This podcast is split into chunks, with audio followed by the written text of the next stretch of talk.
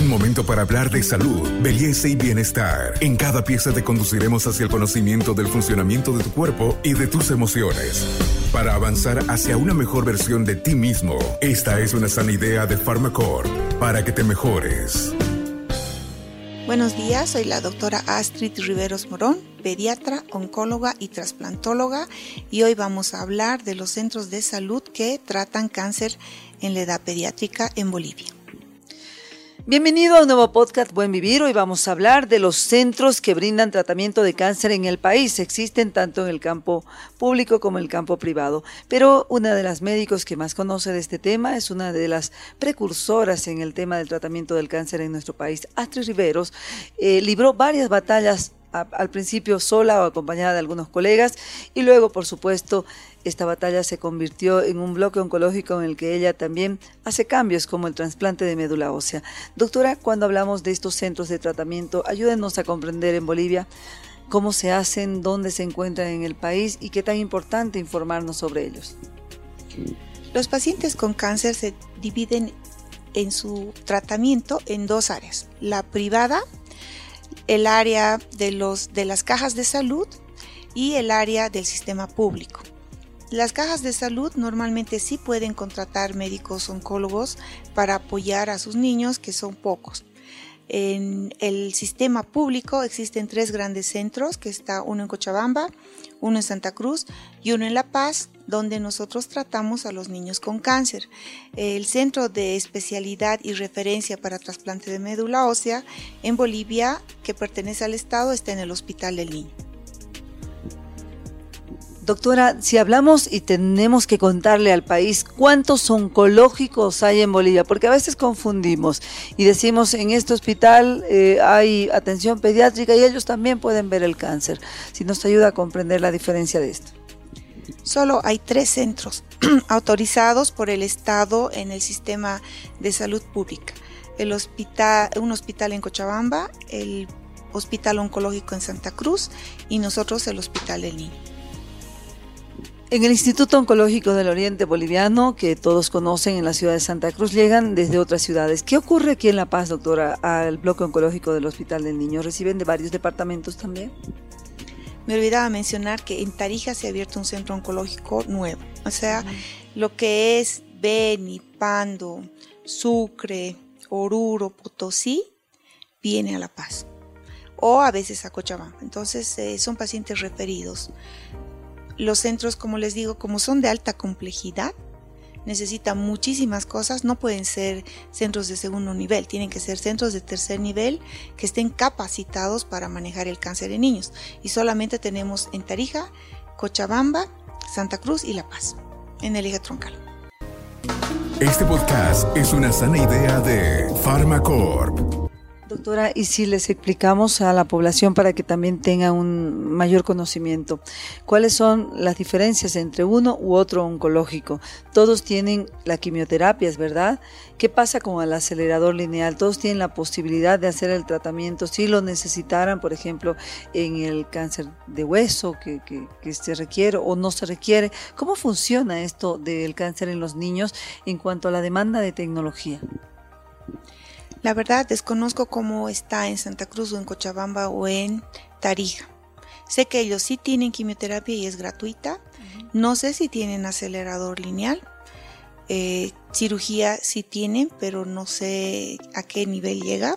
En el hospital del niño tenemos los, todos los servicios, incluido trasplante de médula. Somos los que estamos mejor equipados. Y esto quiere decir que en el cáncer que más afecta a nuestros niños, que es la leucemia, el centro o el hospital que tiene los trasplantes de médula ósea en el cáncer linfático, por ejemplo, es el Hospital del Niño, es un hospital en el que se han hecho muchos esfuerzos para implementar la unidad de trasplante de médula ósea. ¿Cómo funciona?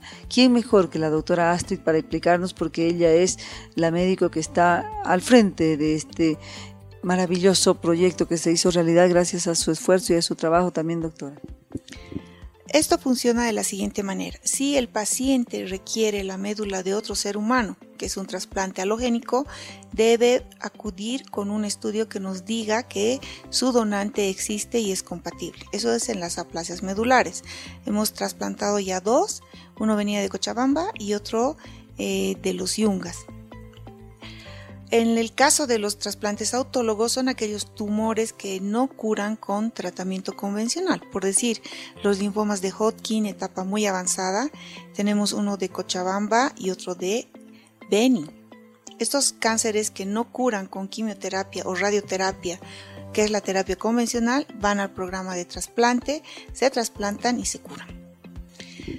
Como le decía, son dos. Si el paciente es para la médula, eh, requiere cambio de médula por otra de un ser humano, generalmente es el hermano que tiene que donar y tiene que ser histocompatible, es decir, ambos tienen que ser iguales. Ese estudio se llama HLA. Si es un tumor sólido, no hay mayor problema, tiene que estar en condiciones el niño, es decir, no, no muy avanzado, sin daño en el corazón, sin daño en el pulmón, sin daño en el riñón, cuando el niño está en condición apropiada, entonces podemos darle quimioterapia intensa, mieloablativa, es decir, dosis muy altas de quimioterapia y para evitar que se complique, lo rescatamos con sus propias células madre. Es decir, tomamos el paciente, Cosechamos sus células madre, las guardamos o criopreservamos, ponemos la quimioterapia intensa y luego le rescatamos con sus propias células madre y el paciente se cura del cáncer. Doctora, y dentro de los análisis que se hacen de tratamiento, sabemos que la medicina es importante la tecnología y todo, pero no son procedimientos perfectos. ¿Qué posibilidades hay, por ejemplo, de un fracaso en un trasplante de médula ósea? ¿Qué ocurre en esos casos? Bueno, el, puede existir un fracaso. Afortunadamente a nosotros no nos ha ocurrido hasta ahora. Sin embargo, date cuenta que si el niño está yendo a trasplantes porque no tiene otra opción de cura.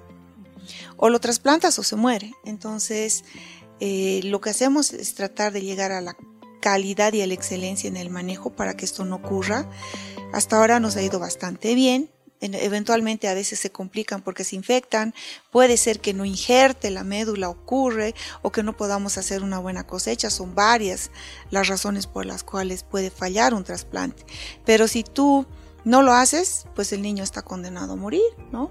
Son pacientes que no tienen más opción de cura que trasplantarse. Y ya para despedirnos de, de este tema de los centros oncológicos en Bolivia, ¿Cómo cambió, doctora, desde que usted empezó esta su aventura dentro de buscar alternativas para los pacientes? Porque la hemos visto incluso en unas movilizaciones hasta personales. ¿Cómo cambió la Bolivia de hace 10 años atrás, o no sé, 15 años, con la que hoy tenemos en el tema del cáncer, donde ya muchos niños que viajaban al interior a buscar tratamientos son tratados en Bolivia? Eh, hablando del Hospital del Niño, pues tenemos un centro oncológico espectacular que cumple todos los requisitos. Tenemos áreas de preparado de citostáticos, áreas de laboratorio, áreas de colecta y selección de células, eh, no terapia celular, terapia de célula madre. Tenemos habitaciones aisladas, filtros EPA, cámaras, videos, o sea, tenemos el mejor centro oncológico pediátrico en Bolivia y no solamente la infraestructura, es un súper personal, ¿no? Especializado, con gente entrenada para esto y proyectos. Porque nuestra idea siempre es ir mejorando y dar más opciones de tratamiento. Entonces, por ejemplo, ahora estamos haciendo el proyecto de tumores del sistema nervioso central, para que estos niños ya puedan ser trasplantados directamente y no pasen por eh, cirugías que son de alto riesgo. El, tratamiento cada día mejora, eh, cada día hay nuevas terapias. Nuestro trabajo es emplear las nuevas terapias y mejorar la sobrevida de los niños. Y en realidad nos llena de orgullo como país el tener este personal de primer nivel, médicos, eh, todo, además equipo multidisciplinario con el que ellos tienen que llevar adelante los tratamientos, quimioterapias, radioterapias, las cirugías y ahora trasplantes de médula ósea. Qué importante avanzar y cuando hay esa persistencia, como la doctora siempre le ha puesto al tema oncológico, por supuesto hay buenos resultados. Soy Carmen Melgar, especialista en temas de salud y con nosotros será hasta nuestro próximo podcast. Hasta aquí llegamos hoy. Síguenos en nuestras redes sociales de Facebook, Instagram y en nuestra revista digital Buen Vivir. Esta es una sana idea de Farmacor.